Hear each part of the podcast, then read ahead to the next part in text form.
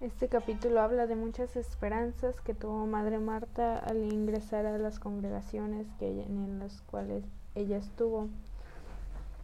Lo que más me encantó de este capítulo es que cuando, cuando profesa y le asignan como primera comunidad la casa madre, se da perfecta cuenta que algunas anomalías y dificultades reinaban y entonces ella no se dio por vencida y ella por el amor a lo que ella hacía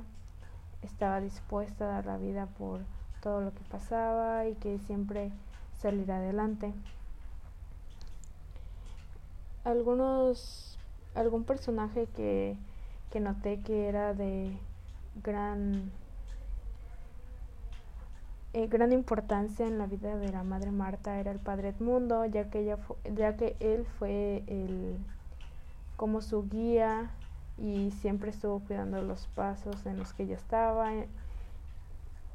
cada cosa que iba haciendo ella, él lo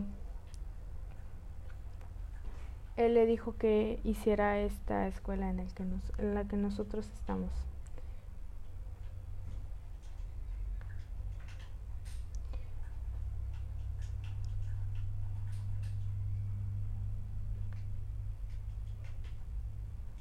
Y una frase que me gustó mucho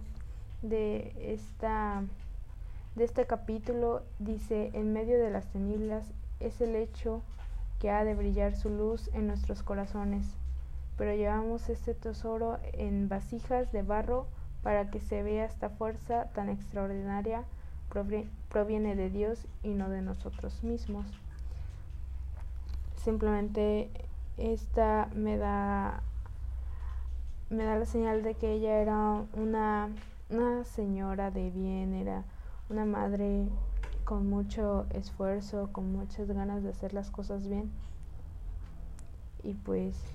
fue lo que más entendí a este capítulo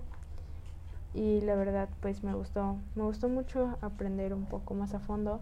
de la vida de Madre Marta.